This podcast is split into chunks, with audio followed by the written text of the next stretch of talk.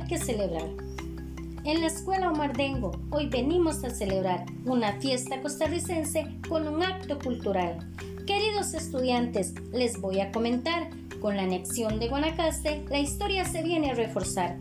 Con observar los colores azul, blanco, verde y rojo, no puedo dejar de imaginar la bandera guanacasteca que los vino a representar.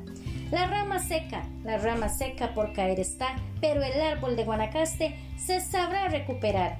Sé como ese árbol que sabe retoñar y no deje que los miedos lo lleven a fracasar. El sol naciente en el escudo observará, mostrándonos que día a día es una oportunidad para avanzar. Y como en los llanos guanacastecos se acostumbra a sembrar arroz, luchemos porque en los niños se pueda plantar amor. El día de hoy, a Dios pediremos que el viajero del tiempo detenga el presente para en historia perdernos.